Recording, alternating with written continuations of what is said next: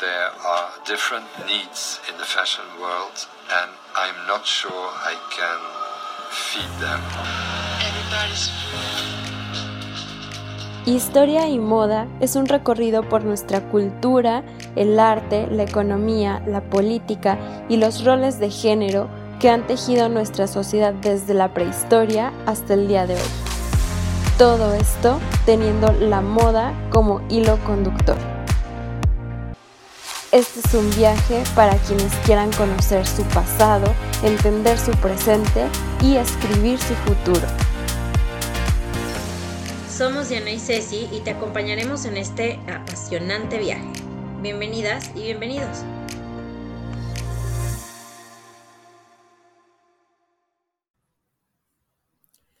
Hola, ¿qué tal? Bienvenidas y bienvenidos a este nuevo episodio de Moda Latina en el que vamos a hacer un recorrido a lo largo de nuestro continente para contar las historias de muchos diseñadores que hicieron y hacen hoy historia en la moda. Estamos seguras de que muchas y muchos de quienes nos escuchan son diseñadores y hoy queremos dedicarles este episodio a ustedes y a todos aquellos diseñadores latinoamericanos que han hecho historia y han sentado las bases para que hoy podamos estar hablando, estudiando y haciendo moda en América Latina. ¿Qué es lo que se les viene a la mente cuando decimos diseñador de moda? O más bien, ¿quiénes Seguramente entre las respuestas más comunes estarían Christian Dior, Coco Chanel, Cristóbal Valenciaga, y aunque sí podemos decir que ellos fueron diseñadores, el término como tal no surgió sino hasta la década de 1950 para los diseñadores industriales y no fue sino hasta los 70 que ya se reconocía este título en la moda también. Pero con o sin título, al mismo tiempo que los grandes diseñadores europeos, surgían figuras relevantes en la industria de la moda en Latinoamérica y es hora de que hablemos de ellas también.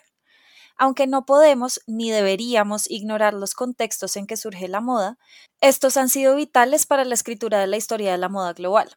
En Latinoamérica, en donde esta historia apenas se está descubriendo y difundiendo, es importantísimo que aprendamos a reconocer quiénes son los nombres que han hecho parte de nuestra historia.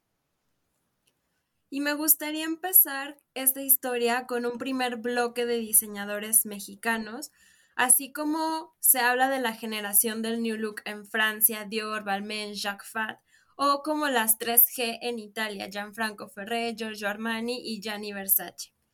El primero de ellos es un personaje fundamental para la moda en México, Ramón Valdiosera. Valdiosera fue un diseñador de moda, autor, pintor, ilustrador, caricaturista e historietista mexicano. Nació el 28 de abril de 1918 en Osuluama y murió en Ciudad de México a los 98 años el 11 de abril de 2017. Él es uno de los diseñadores más reconocidos e importantes en la historia de México, tanto así que muchos lo conocen como el padre del diseño mexicano. Muchos otros lo llaman el padre de la alta costura en México. Una de las contribuciones más grandes de Ramón Valdiosera como diseñador de modas es que su trabajo se enfocó principalmente en resaltar la cultura mexicana a través de la vestimenta. Para lograrlo, recorrió el territorio mexicano en busca de inspiración basada en la diversidad de tejidos, colores, texturas y bordados que se producen en las distintas regiones del país. En este proceso, reconoció el valor de las creaciones indígenas y el importantísimo legado de los textiles en los territorios mexicanos, cuya historia es muchísimo más antigua que la misma invasión europea y la colonización que se impuso con ella.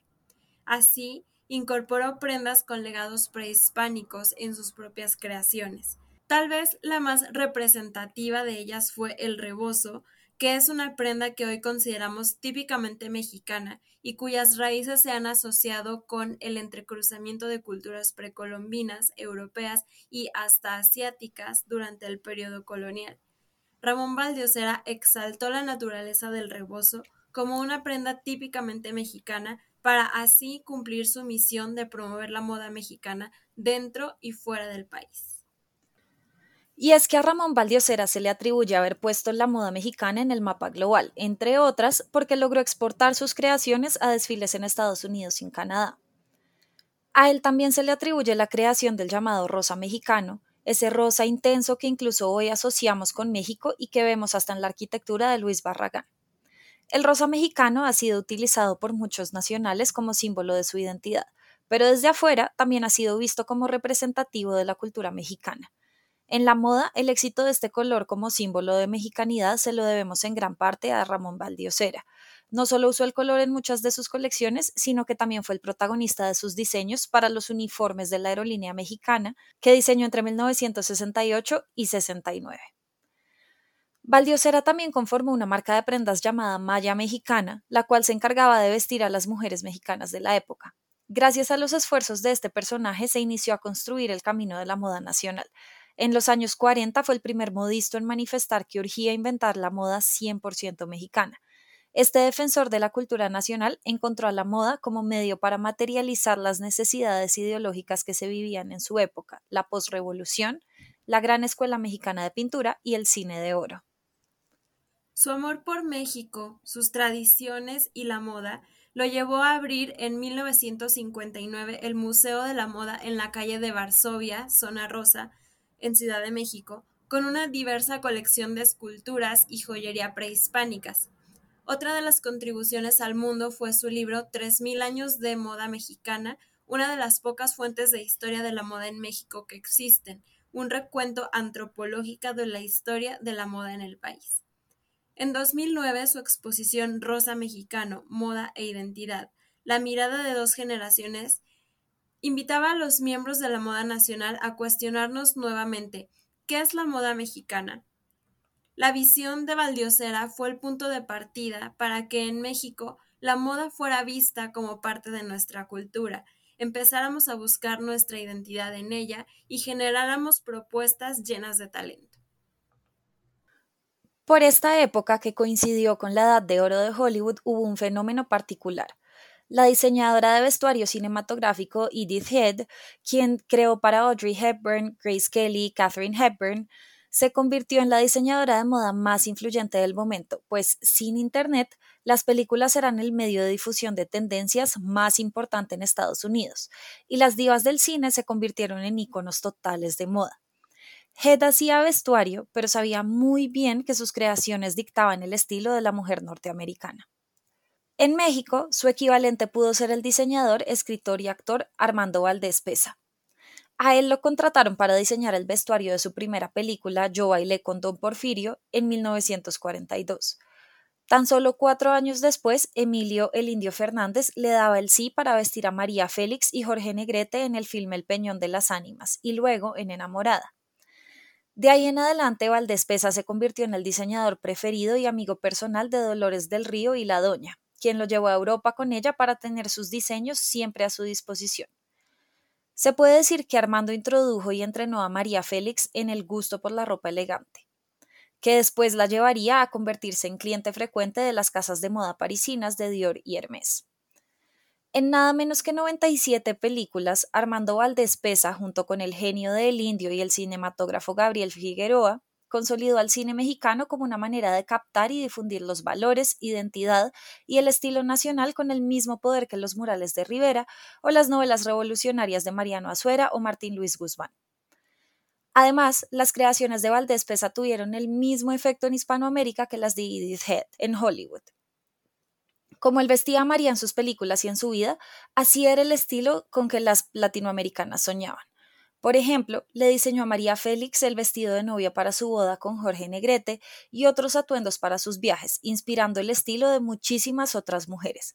María Félix y Eva Perón, por ejemplo, imponían moda.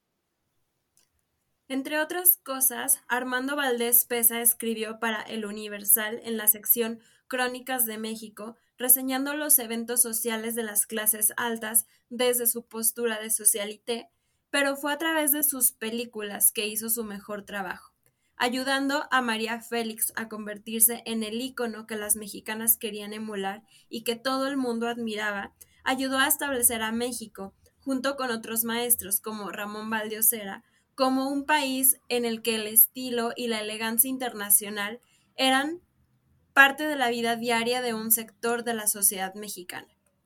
Valdés Pesa lanzó la idea de inspirar las modas de las muchachas mexicanas en motivos indígenas, de vestir a las mexicanas contemporáneas con creaciones basadas en cómo se ataviaban las y los mexicanos antiguos. En una colección de dibujos de 1943, Valdés Pesa presentó sus ideas personales sobre el vestido femenino, idea que Vogue tomó sin darle crédito.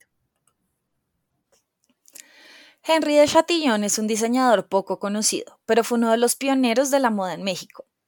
París, la cuna y autoridad de la moda, le regaló un poco de su talento a Henry Hutchinson, de padre británico y madre francesa, nacido en la ciudad Luz en 1904, pero que después se trasladó a Pachuca, México. Partió para estudiar, regresando a la Ciudad de México tal vez en 1942, aunque realmente no podemos decirlo con certeza porque las fuentes son bastante oscuras. Lo que es un hecho es que abrió una tienda de sombreros carísimos y fantásticos bajo el nombre de Henry de Chatillon, en una mansión sobre el Paseo de la Reforma en la antigua casa de un amante de Maximiliano. Henry de Chatillon es un personaje curioso porque, aunque no hay mucha información disponible sobre él, sabemos que participó en un programa radial con Ramón Valdiosera y Armando Valdés Pesa. Tanto Valdés Pesa como de Chatillon negaron vehementemente que pudiera existir una moda mexicana, mientras que Valdiosera argumentaba que la moda mexicana sí podía existir y además que era absolutamente necesaria. En una versión escrita de esta conversación, publicada entre julio y agosto de 1949 en la revista Nosotros, Henry de Chatillon aseguró que México está muy atrasado, no hay materiales, las telas no sirven y no se podría competir con lo europeo ni menos con lo norteamericano. El diseñador también se atrevió a asegurar que la mujer mexicana no podía ser elegante por las proporciones de su cuerpo, contribuyendo al legado con el que tenemos que convivir incluso hoy de creer que la moda no existe a menos de que sea europea o creada para cuerpos con rasgos europeos. El otro pedacito de información que tenemos sobre Henri de Chatillon es un retrato que le hizo Diego Rivera de 1944 se trata de un óleo de estilo Art Deco en el que podemos ver al sombrerero probándose frente a un espejo de cuerpo completo un pequeño sombrero de dama con dos flores, una especie de tulipanes rosáceos que parecen orejas de burro. El sombrerero está frente a una mesilla llena de sombreros, muy pequeños y un poco torcidos, que presumiblemente va a probarse reflejado en el espejo. Si se fijan, la historia de muchos diseñadores famosos empieza con hacía sombreros, y esto es porque la profesión de sombrerero tenía sentido en la primera mitad del siglo XX, cuando todos llevaban sombrero, cuando se consideraba una rudeza ir por la calle con la cabeza descubierta. Esto para dar un poquito de contexto. Sus creaciones fueron reveladoras para México por su creatividad y el savoir-faire francés, que demostraba. Las señoras de la sociedad capitalina podían adquirir los sombreros que veían en las revistas europeas, medianamente accesibles en la tienda departamental El Palacio de Hierro, pero ahora reinterpretados por un auténtico parisino dedicado a satisfacer a su adinerada clientela. En 1947, cuando Christian Dior apenas debutaba, Henri de Chatillon ya introducía una línea de vestidos para complementar sus sombreros. Aun cuando sus inspiraciones y materiales eran mexicanos, sus diseños evocaban definitivamente a París.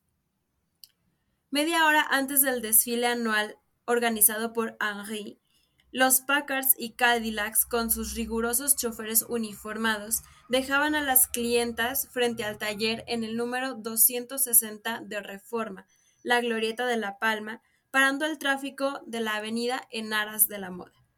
Una a una desfilaban las modelos estadounidenses y francesas exhibiendo los trajes de día y vestidos de noche, entre otras monerías imaginadas por Henri, que iban de los 1.500 a los 5.000 pesos de aquella época y que llevarían durante todo el año las matronas de la alta sociedad mexicana.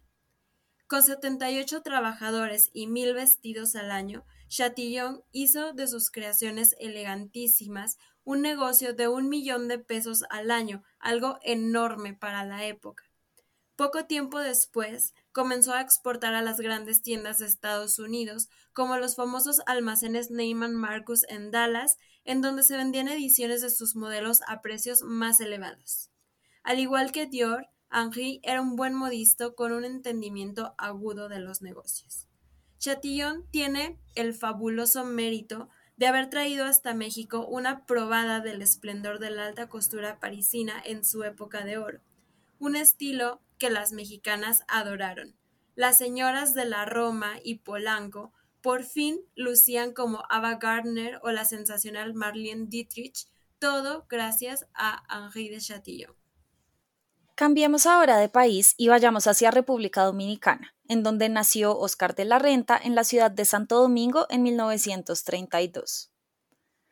Murió en Kent, estado de Connecticut, en Estados Unidos, en el 2014. Durante su vida se consagró como uno de los grandes nombres de la alta costura internacional.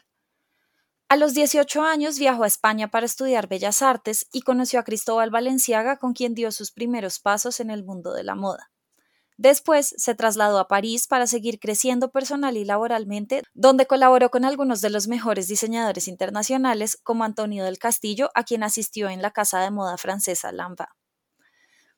El reconocimiento no tardó en llamar a su puerta y pronto tuvo que trasladarse a Nueva York para debutar como director creativo de la marca norteamericana Elizabeth Arden. Y en 1965 fundó su marca homónima en Nueva York, se cree que Oscar de la Renta marcó verdaderamente la historia al convertirse en el primer latino en diseñar para una casa francesa en 1993, cuando lo contrataron en Balmain. Sin embargo, estas aseguraciones debemos tomarlas con precaución, pues la historia nos ha demostrado que son muchos los nombres que se quedan en la sombra y que no conocemos hasta que alguna investigadora o investigador los descubre, entre comillas. No es por quitarle el crédito a Oscar de la Renta, que sin duda merece un lugar importantísimo en la historia de la moda latina y del mundo, pero no sabemos a quién más podremos encontrar a medida que continuemos expandiendo las fronteras de estas historias. Oscar de la Renta supo usar el glamour de sus creaciones para hacerse con un nombre internacional entre las grandes marcas de moda de todo el mundo. Sus modelos elegantes realzaban como pocos la belleza femenina con clase, Gracias a ello, triunfó y consiguió que sus boutiques estuvieran presentes en la mayoría de países del mundo. Vistió a muchas mujeres y celebridades y primeras damas. Su emporio también pasó a la bisutería, muebles y perfumes. Oscar de la Renta fue sin duda un creador de tendencias, líder en el mundo del prêt-à-porter y los fantásticos vestidos de novia y su casa homónima sigue construyendo su legado incluso después de su muerte actualmente bajo la dirección creativa de Laura Kim y Fernando García. Siguiendo nuestro viaje por el Caribe, llegamos a Cuba, en donde nació Adolfo Sardinia en 1933. Como muchos otros diseñadores, Adolfo inició su camino en la moda en París como sombrerero de Cristóbal Valenciaga entre 1950 y 52. Luego se trasladó a Nueva York, en donde continuó su trabajo como sombrerero, esta vez para la marca M. A partir de 1957 comenzó a trabajar también con Chanel. Fue tal la fama que ganó Adolfo Sardina como sombrerero que en 1955 le otorgaron un premio Coti de sombrerería y en 1959 a la marca M, bajo su dirección, le otorgaron un premio de moda de Neyman Marcos.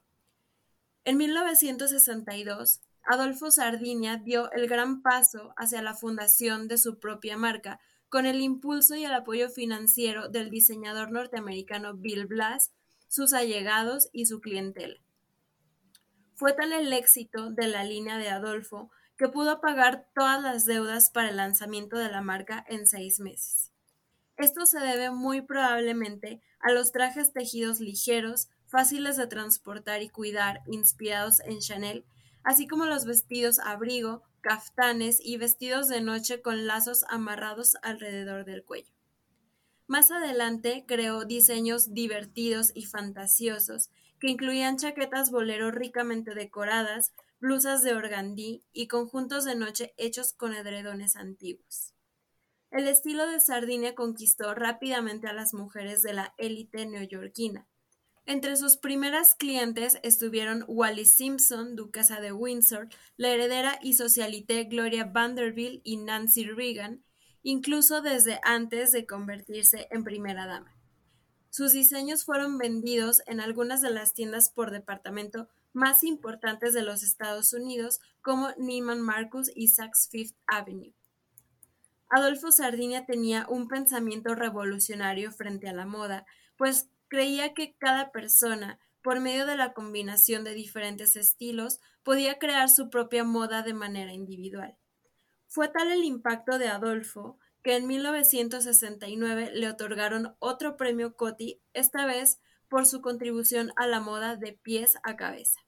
Tras su muerte, el 27 de noviembre del 2021, el diseñador y expresidente del Consejo de Diseñadores de Moda Norteamericanos, la CFDA, Stan Herman, describió a Adolfo Sardinia como la Greta Garbo de los diseñadores y aseguró en una conversación con Women's Wear Daily que pocas personas reconocen su importancia como diseñador. Esperemos que esta importancia no se pierda en la historia a medida que pasan los años y se va olvidando el legado de Adolfo Sardinia. Siguiendo nuestro viaje hacia el sur, llegamos a Venezuela, y me imagino que al decir moda, historia y Venezuela, ya saben de quién tenemos que hablar. Pocas mujeres en este mundo han tenido la posibilidad de ver crecer un imperio empresarial de creación propia y mucho menos mujeres latinas. Pero por suerte hay algunas que han logrado revolucionar ciertos ámbitos del negocio. Un ejemplo de esto es Carolina Herrera. Nacida en Caracas el 8 de enero de 1939, su juventud transcurrió en el entorno de la alta sociedad caraqueña de los años 50 bajo la tutela de una institutriz. De pequeña aprendió a coser para confeccionar ella misma la ropa de sus muñecas, pero a medida que fue creciendo dejó de interesarle. En lugar de eso, se convirtió en una lectora voraz. Su madre le decía que tenía que ser culta, que tener una vida interior fructífera era importante, y que aunque la belleza era importante, si no había nada dentro de ella, se iba a sentir muy sola. Carolina se casó a la edad de 18 años con un joven de otra familia de la alta sociedad venezolana, Guillermo Berenstello. Con él tuvo dos hijas, pero el matrimonio terminó después de menos de una década, y esto la convirtió en la primera mujer de su familia en optar por un divorcio, lo que resultó en un bochorno para su círculo. Se devolvió a la casa de sus padres con sus hijas y durante un tiempo trabajó como publicista para el diseñador italiano Emilio Pucci. Pronto renovó su relación con Reinaldo Herrera Guevara, a quien había conocido cuando era niña, y a los 30 años, Carolina Herrera comenzó a aparecer regularmente en las listas internacionales como una de las socialites mejor vestidas. En 1980, ella y su esposo se mudaron a Nueva York con sus niñas. Allí, Reinaldo comenzó a trabajar como uno de los editores de la revista Vanity Fair y la pareja comenzó a codearse en círculos sociales importantísimos del arte y la cultura neoyorquina, que les valieron amigos como la princesa Margarita de Inglaterra y el artista pop Andy Warhol. A sus 40 años, Carolina consideró por primera vez crear algún tipo de negocio relacionado con la moda y pensó en el diseño de telas. Una vieja amiga de la familia, Diana Breland, editora icónica de la revista Vogue por esos años, le sugirió hacer una línea completa de ropa.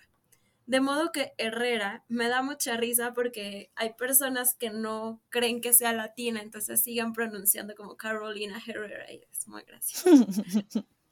Herrera, en el otoño de 1980, Llevó a Nueva York cerca de 20 vestidos diseñados por ella. Pidió prestado el apartamento de Park Avenue de un conocido e invitó a sus amigos para que vieran la colección. Proveedores para algunas tiendas minoristas de moda lujosa de la ciudad se interesaron por toda la línea, pero ella no tenía compañía y no había manera de producirla para todos. Así que de regreso en Caracas, acordó con Armando de Armas, dueño del bloque de armas y magnate de medios de comunicación impresos en Venezuela, la impresión de sus catálogos y bocetos, y un par de meses después, un atelier de diseño, Carolina Herrera Ltd., abrió sus puertas en la séptima avenida de Nueva York. Su primera colección completa se mostró en el Metropolitan Club de Nueva York en abril de 1981. Las socialites que la conocían se convirtieron en sus primeras clientes fieles, como la magnate Estelle Lauder y la ex primera dama de los Estados Unidos, Jacqueline Kennedy Onassis, para la cual diseñó todos los vestidos que usó en sus últimos 10 años de vida. La ropa de Carolina Herrera marcó tendencia en la década de 1980. Fue una de las primeras en usar hombreras, pues creía que los hombros más amplios hacían que las cinturas de las mujeres parecieran más pequeñas y le encantaba también el uso de mangas elaboradas que dieron muchísimo de qué hablar, a pesar de no ser tan nuevas, pues fueron una característica de la moda en la época isabelina. Lo que hizo fue adaptarlas a los tiempos modernos. En 1990, después de una década con su negocio, las cifras de venta por mayor alcanzaron los 20 millones de dólares y para celebrar esto, Carolina dirigió la apertura de una nueva sala de exhibición de lujo en la séptima avenida de Nueva York. Ella ha admitido que la industria de la moda es difícil y señala que la mujer moderna tiene cada vez más urgentes preocupaciones y eso se expresa en su vestimenta. Otra mujer de la que tenemos que hablar y siguiendo nuestro viaje por Sudamérica es Anaís Yucra, quien a través del concepto de artivismo busca crear moda que reflexione sobre problemáticas sociales y lleve a sus consumidores a cuestionar el estado del mundo actual. Nacida en Perú, Anaís se identifica como la tercera generación de mujeres indígenas en su familia que trabajan en la producción textil y de la moda pero su carrera profesional comenzó lejos de la moda, como estudiante de economía en la Universidad del Pacífico en Perú. A los 20 años decidió dejar este camino para trasladarse a Inglaterra, en donde finalmente estudió arte, diseño y moda. Y en el 2018, después de graduarse con honores de la Universidad de Nottingham Trent, fundó su marca homónima. Desde entonces, Anaís Yucra ha creado sus diseños inspirados en la diversidad estética de Latinoamérica, sus colores y su diversidad. Pero lo que más inspira son los movimientos sociales, por lo que siempre está buscando, a través de sus creaciones, erradicar los obstáculos que impiden que tanto las personas como el planeta en general alcancen su máximo potencial. Anaís le apuesta a la sostenibilidad con el uso de técnicas ancestrales para la producción textil, introduciendo también alternativas al cuero como la fibra de piña. Como mujer con sangre indígena, Anaís Yucra también cuestiona lo que es y puede ser la moda indígena no se trata de algo separado de la moda occidental, entre comillas, ni aparentemente estancado en el tiempo. La moda indígena es perfectamente contemporánea y en el caso de Anaís Yucra tiene el potencial para cambiar vidas. Su impacto ha sido reconocido con una variedad de premios, incluso en la corta vida que hasta ahora tiene la marca. En el 2020, Anaís Yucra fue finalista del premio de diseño Redress con su colección Matriarcado, que denunciaba el abuso y la opresión contra mujeres y niñas del Perú y hace tan solo unos días ganó el premio a Mejor Proyecto de Impacto Positivo en el Latin American Fashion Summit 2022 en Miami. Liderada por mujeres como Anaís Yucra, no cabe duda de que la moda indígena de Apiayala tiene el gran potencial de conquistar el sistema global de la moda. Y yéndonos a diseñadores latinos en marcas europeas en la actualidad, no podemos no mencionar a Gabriela Hearst. Nacida en Uruguay, se crió en el seno de una familia productora de lana y creció en un rancho rodeada de caballos y ovejas, un entorno que marcó su visión del mundo. Tras mudarse a Nueva York, trabajó como modelo y fundó una marca con 700 dólares llamada Candela. Esta pequeña firma le serviría como entrenamiento para la creación de su exitosa firma homónima Gabriela Hearst. La identidad de Gabriela y de su marca, que se presenta en Nueva York, está basada en el lujo honesto y artesanal. Tanto es así que Nicole Phelps, directora de la plataforma Vogue Runway, la bautizó como el Hermes americano en Vogue USA. Lo cierto es que la marca de Gabriela Hearst comparte muchos valores con la Maison francesa, su forma de entender los materiales, su gusto por los caballos y su exclusividad. De hecho, el bolso Nina, uno de sus modelos más famosos, tiene lista de espera en su web, fruto de su estrategia de crecimiento sostenible. A Hearst no solo la avalan los medios y las ventas, sino también los premios y reconocimientos por parte de la industria. Primero ganó el premio Woolmark en 2017 y tras recibir dos nominaciones consecutivas a los premios CFDA en 2017 y 18, en 2020 se alzó con el reconocimiento a Mejor Diseñadora de Moda Femenina en los galardones más prestigiosos de la industria norteamericana. En 2019, el grupo LVMH compró una parte minoritaria de la marca sin alterar un ápice su esencia. En diciembre de 2020, y tras la salida de Natasha Ramsey Levy de la marca, Hearst fue nombrada nueva directora creativa de la casa de moda francesa Chloé. Hoy en día, la uruguaya continúa a la cabeza de su firma homónima, papel que compagina con su nuevo puesto en Chloé. Hablando de el VMH, no podemos dejar de mencionar a Kika Vargas, quien hizo historia el año pasado cuando se convirtió en la primera colombiana en llegar a la semifinal del premio del VMH para diseñadores jóvenes. Y vale la pena recordar que de más o menos 1.900 aspirantes al premio, solamente 20 pasan a la semifinal, para que se den cuenta del gran logro que es llegar hasta ahí. Kika Vargas ya cuenta con 10 años de experiencia o más en la industria de la moda. Inició estudiando Bellas Artes en SAIC, The School of the Art Institute de Chicago, y luego diseño de modas en el Instituto Marangoni de Milán. En Italia trabajó con Missoni antes de lanzar su marca homónima en el 2011 y rápidamente comenzó a vender en showrooms y tiendas en ciudades como París, Londres y Nueva York y conquistó hasta los competitivos mercados asiáticos. En Colombia, el talento de Kika Vargas también ha sido reconocido a pesar de que su estética amplia y estructural es bastante diferente a la que se asocia con muchas otras diseñadoras latinas. Ha recibido dos veces el premio Lápiz de Acero en la categoría Mejor Diseñadora Colombiana, ganó el In Fashion Award por la misma categoría y ha sido protagonista de clausuras de importantes eventos de moda como Colombia Moda. Además, ganó la primera edición del premio Pitch to Laughs impulsado por el Latin American Fashion Summit y fue seleccionada para participar en la plataforma BG Radar de Bergdorf Goodman, que resalta el trabajo de diseñadores emergentes. Más allá de los premios y la fama, el que Kika Vargas o cualquier otro diseñador latinoamericano, si a eso vamos, logre llegar a la final del premio para diseñadores emergentes otorgado por el VMH, solamente refuerza la idea de que aquí también hay talento y de que no es únicamente lo norteamericano o lo europeo lo que se puede consagrar en la cumbre de la moda global. La moda latina es digna de admiración y hasta tiene la capacidad de liderar un sistema moda más creativo e inclusivo a nivel global. Nos gusta mucho contar las historias de los diseñadores porque creemos que pueden inspirarnos a muchos de nosotros. Cuando escuchamos hablar de todos ellos, sus logros y sus imperios, todo esto puede parecernos algo lejano y difícil de alcanzar, pero conociendo su historia, nos damos cuenta de que han sido mortales como nosotros de que todos tenemos algo de Dior en nosotros, o tal vez la astucia de Chanel, o el ojo de Oscar de la Renta, o un poquito de Carolina Herrera, y la posibilidad de mostrar nuestro trabajo como Kika y Gabriela, más todo lo que somos nosotros que podemos aportar a la industria, y aún más toda la historia milenaria, el legado de nuestra historia americana que no data de siglos, sino de milenios, milenios de mitos, de símbolos, de magia, de historia y de moda. ¿Qué vamos a hacer con ello? Esperamos que hayan disfrutado este mes de moda latina tanto como nosotras. Muchas gracias Laura y Culturas de Moda por esta increíble colaboración. Gracias a ti, Diana, y a Historia y Moda por abrir este espacio y, por supuesto, a todas y todos los oyentes por escucharnos.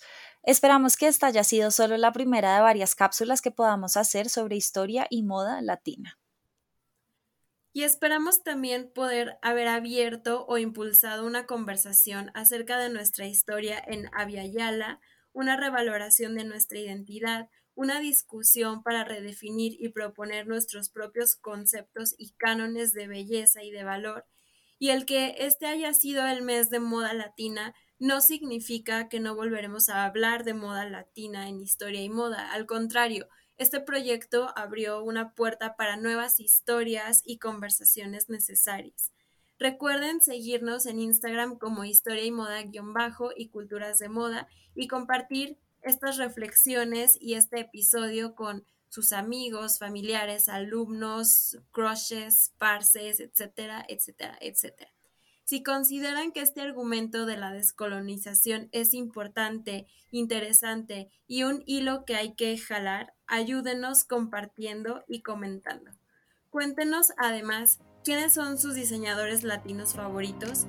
Gracias otra vez, los esperamos la próxima semana con más inspiración, personajes, reflexiones, historia.